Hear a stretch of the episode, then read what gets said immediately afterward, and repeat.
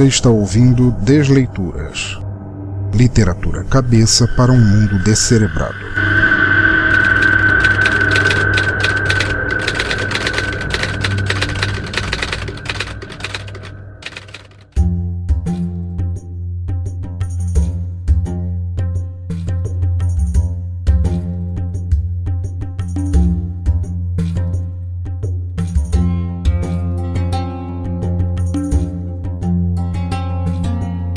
Amigos, e bem-vindos novamente ao Desleituras, nosso podcast de narração de contos, histórias, poemas e textos de autores cujos sonhos, devaneios ou pesadelos ganham vida a cada nova vez que os lemos ou ouvimos.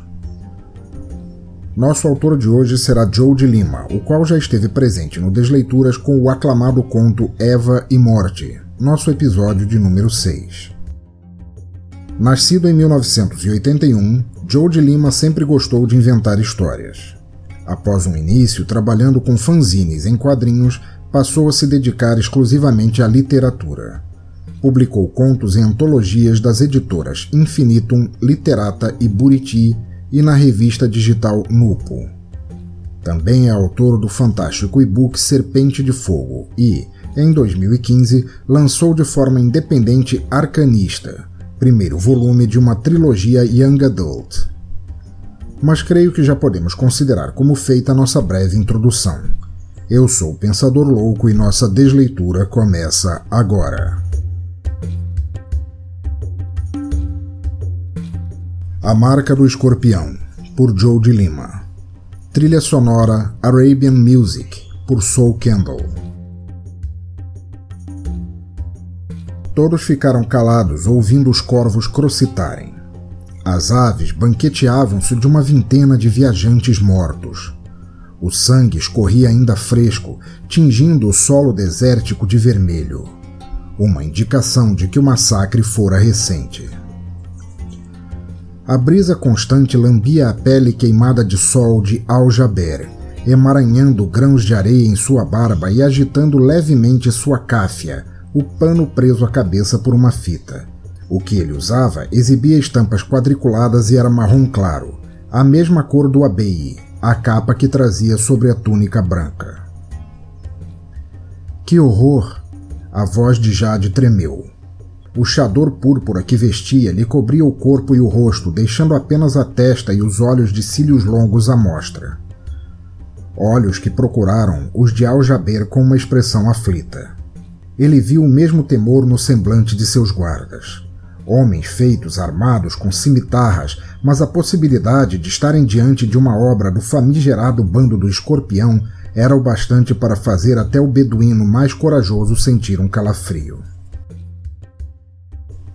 Venha comigo, indicou um batedor. Vamos inspecionar os corpos. Tenha cuidado, disse Jade. Aljaber e seu companheiro desceram dos cavalos e seguiram duna abaixo. Após uma breve oração, examinaram os mortos que, pelos rastros na areia, viajavam a camelo.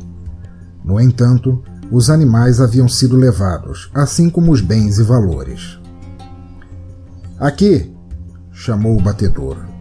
Al-Jaber se aproximou do cadáver de um sujeito robusto, com uma farta barba grisalha e a face esquerda deformada por uma queimadura ainda quente em forma de escorpião. É a marca. Temos que ir embora o mais rápido possível. Já afastavam-se quando uma voz feminina os fez se voltarem. Por favor, Saib, chamou uma mulher embaixo de uma pilha de cadáveres. Tenha piedade de uma infeliz. Uma vez livre, ela desdobrou-se em agradecimentos. Abençoados sejam! Uma echarpe violeta cobria o pescoço e os cabelos da mulher, sem ocultar o rosto de tez escura. Ela vestia uma túnica preta com desenhos brancos bordados nas barras. As roupas estavam amarrotadas e manchadas, mas podia-se notar que não eram trajes baratos. Estava abraçada a um grande embrulho de tecido. Junte-se à nossa caravana, senhora, e diga-nos como se chama. Meu nome é Jamile, Saib. Al-Jafer queria fazer milhares de perguntas, mas tinha pressa em fugir dali. A caravana que liderava era composta por duas dúzias de homens montados em corcéis, conduzindo um número igual de camelos carregados de tecidos e especiarias. Não possuíam cavalos extras, então Jade levou Jamile na garupa de seu palafrém. Agora que a forasteira se acalmara, Al-Jaber viu que ela era dona de uma beleza singular. O rosto exibia traços suaves e a pele escura aparentava ser macia ao toque. Os olhos eram claros e vivos. Não demorou para que os guardas ficassem encantados com a nova companhia. Nem mesmo Jade escapava de seus flertes. Aqueles eram seus parentes? perguntou a Jamile. Guardas do califa, a resposta veio num tom de pêsames. Foram enviados para me escoltarem ao palácio. Acaso é uma foragida? disse Al-Jaber. Ao contrário, sou convidada de honra para o aniversário do califa daqui a dois dias. Da trouxa, Jamile retirou um pandeiro, sedas azuis e o cabo de um sabre dourado. Sou uma dançarina e devo me apresentar na festa. Ah! exclamou Jade. Então não é qualquer Jamile, mas sim aquela que é conhecida como a melhor e mais bela dançarina do deserto. As pessoas costumam exagerar, disse Jamile com falsa modéstia. É certo que não houve exageros quanto à sua beleza. A dançarina estufou o peito. Se for de seu agrado, Saib, dançarei esta noite para meus salvadores. É o mínimo que posso fazer por terem me resgatado. Al-Jaber não precisava perguntar para saber o que seus homens pensavam sobre ver uma mulher bonita dançar. Imaginou que seria uma boa forma de elevar a moral da caravana, abalada pela visão da morte. Ficaremos honrados, embora não possamos levar o crédito por tê-la salvado dos homens do escorpião. Me parece que o fez sozinha, fingindo-se de morta. Jamile se encolheu na cela, estreitando o abraço que aprendia a Jade e seus pertences. O bando do escorpião chega com passos demasiado macios e espadas velozes como o vento. Não são homens, Saib, são outra coisa. Al-Jaber sabia que por onde o escorpião passava, só o que restava eram homens mortos de rosto marcado, enquanto tudo mais era levado. Animais, valores e também as mulheres. No entanto, viajava o bastante para desacreditar aquela conversa de outra coisa. O sol escondeu-se no horizonte e a caravana parou em terreno plano para montar acampamento. Posso perguntar para onde vão? disse Jamile quando o apearam. Nosso destino é o mesmo, respondeu Al-Jaber. Sou um mercador e espero fazer negócios na cidade durante a festa do califa. Me acompanhe, senhora, disse Jade. Terei o maior prazer em ajudá-la a se trocar. É um felizardo por ter uma esposa tão prestativa, Sahib, disse Jamile, ao que Jade desviou o olhar, corando pela abertura do chador. Falei algo errado? A senhora, minha esposa, permanece em minha casa. Ah, compreendo. Um sorriso malicioso aflorou nos lábios sensuais da dançarina. Essa é a razão de Jade esconder o rosto? Este assunto é particular, disse Al-Jaber, não sem certa cortesia. O acampamento foi montado sob a luz das primeiras estrelas. Al-Jaber garantiu que todos de sua caravana tivessem um bom abrigo, inclusive os animais. Por segurança, aumentou a quantidade de homens que ficariam de vigia. Resolvidas essas questões, inspecionou os espigões e cordames que mantinham as barracas de pé. Você, você não entende, ouviu a voz abafada de Jade vinda de dentro da barraca onde Jamile se preparava. A contragosto, encostou o ouvido na lona carmesim. Ele me ama. É o que eles sempre dizem, rebateu a dançarina. Se a amasse, não te obrigaria a se esconder do mundo. É melhor assim. Acredite. Bem, ele não está aqui agora. Deixe-me ver teu rosto. Através da lona, Aljaber distinguia com dificuldade as silhuetas. Lhe pareceu que Jamila estendia a mão para o véu púrpura do chador. Te ensinarei o que é verdadeiramente o amor. Ele teve um sobressalto. Teria invadido a tenda, não fosse o tapa de Jade na mão da dançarina. Eu disse não. Pois bem, farei como deseja.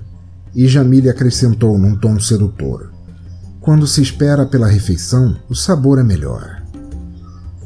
Al-Jaber afastou-se preocupado. Começava a lamentar ter auxiliado aquela intrometida. Não a deixaria ficar sozinha com Jade novamente, ou correriam o risco de ver a verdade exposta. Sem poder fazer nada por hora, foi para a grande tenda, onde o aroma de chá de hibisco melhorou um pouco seu humor. Tapetes com listras bege e grená forravam o chão, almofadas haviam sido espalhadas. A excitação dos guardas era nítida, à exceção daqueles que estavam de vigia, todos se dirigiram para a tenda a fim de ver o espetáculo. Os homens vibraram quando Jade surgiu com um pandeiro, acompanhada por Jamile, enrolada num manto azul com padrões bordados em linhas de ouro. Os braços cruzados sobre o peito seguravam o manto e o sabre pintado de dourado. Jade veio sentar numa almofada perto de Aljaber. Ela incomodou? perguntou ele. Nada com que eu não pudesse lidar. Jamile ajoelhou-se e depositou o sabre dourado no tapete. Seus cabelos negros caíam sobre os ombros em longos círculos, enfeitados com uma rede de ouro de onde pendiam safiras que lhe adornavam a testa. Com um olhar, ela sinalizou para Jade.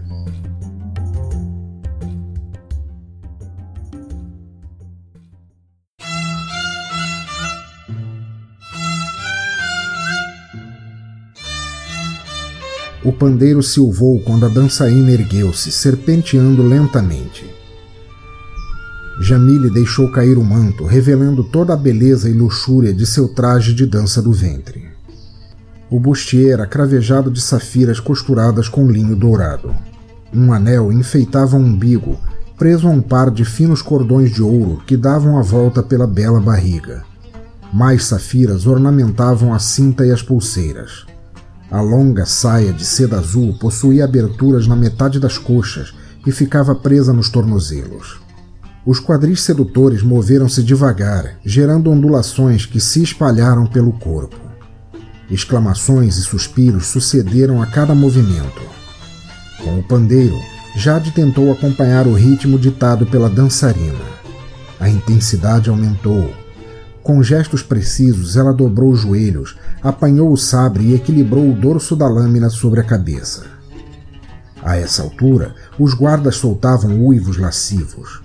Mais contido, Al-Jaber reconheceu em seu íntimo que jamais vira tanta habilidade e sensualidade em uma dança. Com o um molejo do pescoço, Jamile fazia a espada girar. Os quadris, a barriga, o busto, as pernas, os braços e até os dedos.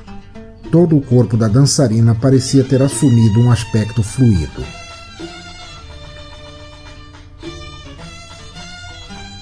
Ela se virou para o lado oposto e soltou o pano que escondia a parte de cima das costas. Todos prenderam a respiração ao ver um enorme escorpião tatuado em linhas brancas.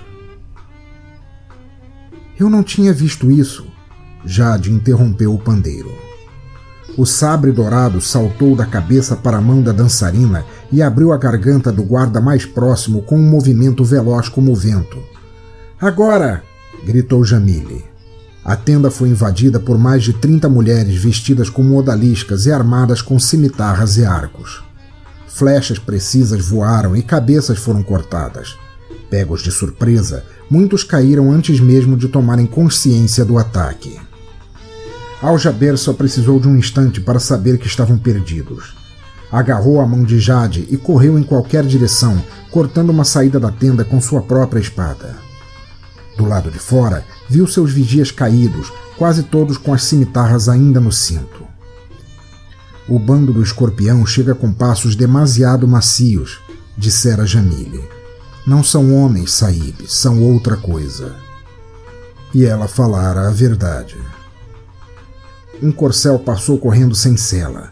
Em seu desespero, Aljaber sequer sabia dizer como foi capaz de montar com apenas uma mão e puxar Jade para a garupa. agarrou a crina do animal e fustigou suas ancas, partindo em disparada. A única esperança era perderem-se na noite antes que Jamile e seu bando dessem conta da fuga. Porém, não tardou para ouvir os gritos femininos ferozes atrás deles.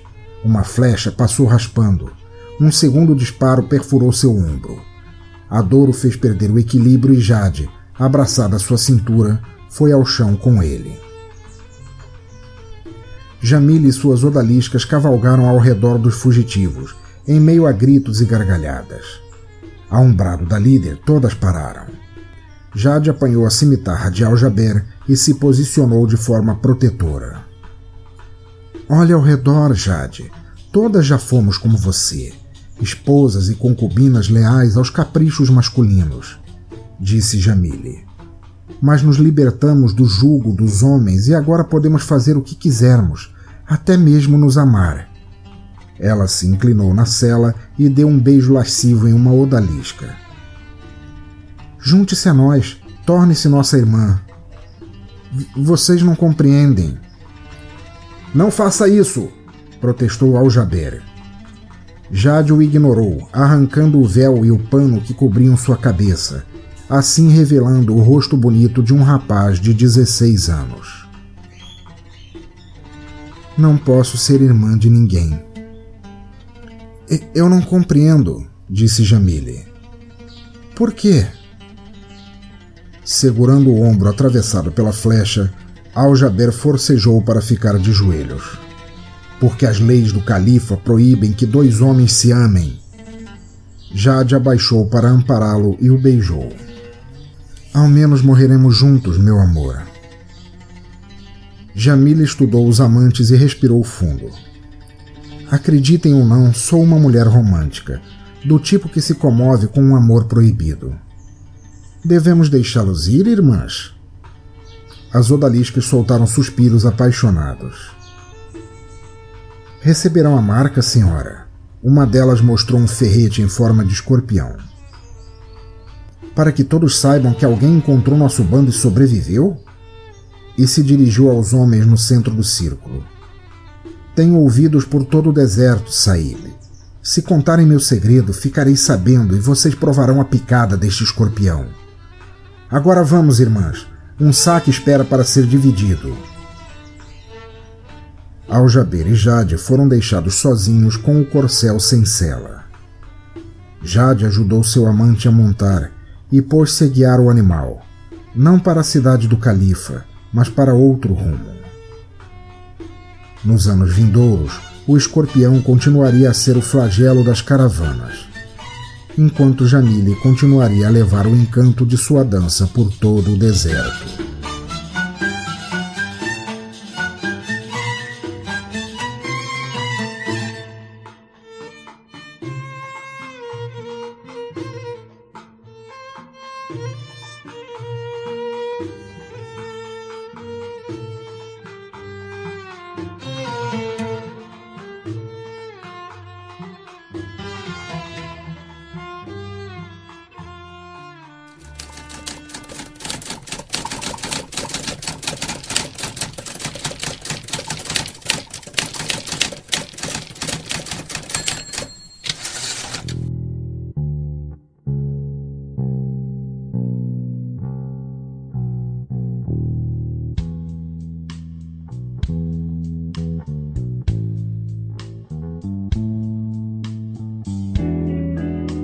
Muito bem, ouvintes, espero que tenham gostado tanto quanto eu deste conto de amor, libertação e desejo inserido em um cenário sórdido de violência, tradições e dominação.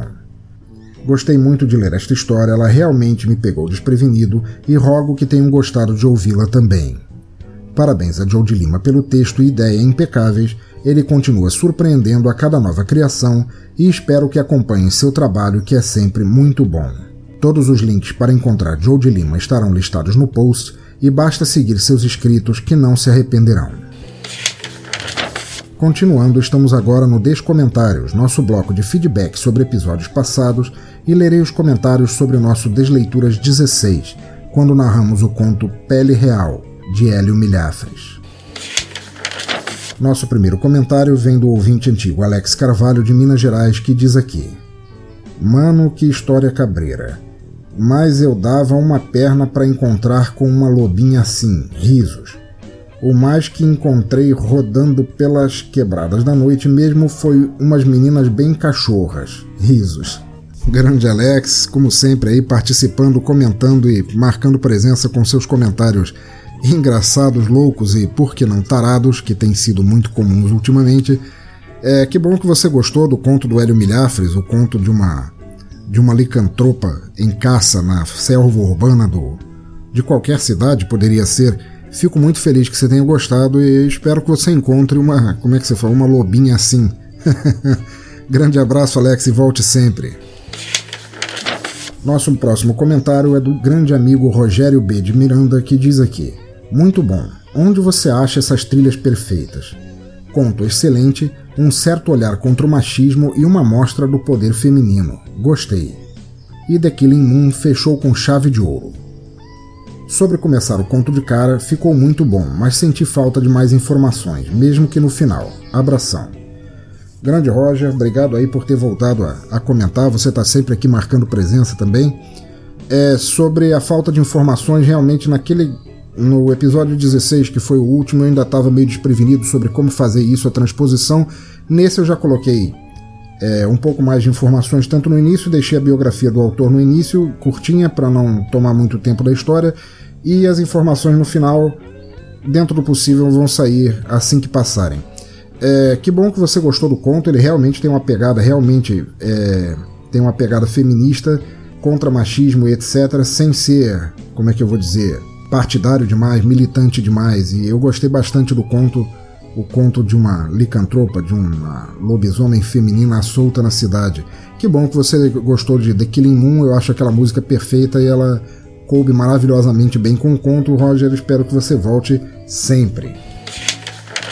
Próximo comentário de Mark Tinoco, Marcelo Tinoco, host do Radiocast, o podcast do Cultura Pop a Rigor, e diz ele aqui: Cara, me amarrei na Lobisher. Lobisher, ele tá falando aqui uma lobisomem feminina. Na verdade, gosto muito mesmo quando pegam personagens clássicos do horror e fazem versões femininas. Ótimo conto e encerrou muito bem com The Killing Moon. Sobre deixar as informações para o final, por mim tá beleza. Um abraço. Grande Mark, grande Marcelo, muito obrigado. Que bom que você também gostou da versão feminina de uma de um lobisomem. É... Hélio Milafres deve estar se sentindo todo pimpão pela pelas palavras gentis que vocês todos deixaram sobre o conto e aquela lobisomem realmente saiu para caçar e ninguém ninguém conseguiria impedi-la. Que bom que você gostou do daquele mundo novo formato com mais informações no final, menos na frente. E um abraço grande para você, grande Mark, volta sempre. O último comentário veio via Twitter do brother Sujeito Miserável. Eu não estou xingando ele, esse é o nome dele mesmo no Twitter, que diz apenas Valeu, pensador, ficou ótimo. Sujeito miserável, que de miserável não tem nada, eu é que agradeço por você ter passado aqui, por você ter ouvido, gostado e por você ter comentado lá. Como sempre, muito obrigado pela divulgação e aparece sempre para curtir as novidades. Então tá, ouvinte do Desleitura, chegamos ao fim de mais um episódio e espero do fundo de minhas teclas que tenham gostado de escutar. Não se esqueçam de deixar seus comentários aqui, via e-mail ou nas redes sociais e de ajudar na divulgação deste despretensioso podcast entre pessoas que não o conheçam, mas que talvez poderiam gostar se ouvissem. Se quiserem deixar seus comentários ou críticas sobre este ou outros episódios, comentem aqui mesmo nos comentários do post, no Twitter em arroba Pensador Louco, na fanpage facebook.com barra Teatro Escuro do Pensador Louco, no Google Plus em plus.google.com barra Sinal Demais Pensador Louco ou pelo e-mail pensadorlouco.gmail.com. Seus comentários serão lidos no próximo Desleituras com a devida honra e pompa. Assinem nosso feed para ficarem sempre atualizados com os lançamentos. Como novidade para os que ainda não sabem, estamos agora no iTunes e vocês podem procurar e assinar nossos podcasts por lá também.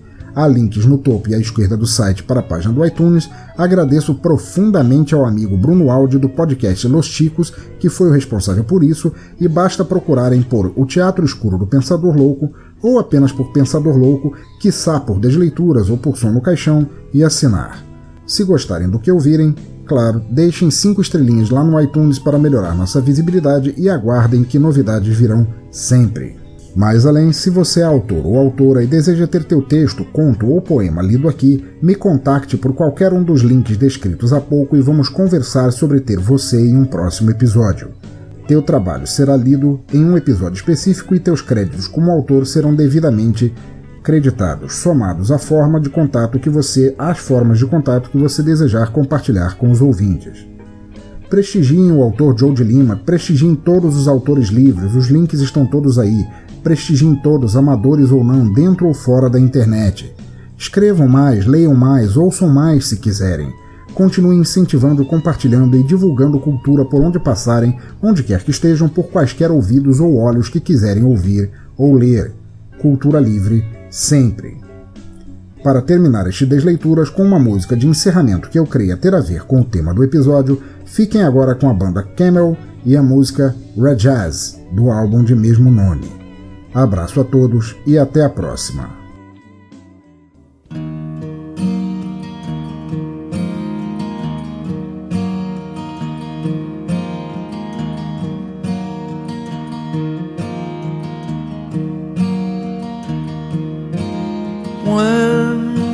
Desert sun has passed, horizon's final light, and darkness takes place. We will pause to take our rest, sharing songs of love and tales of tragedy. The souls of heaven are stars They will guide us on our way until we meet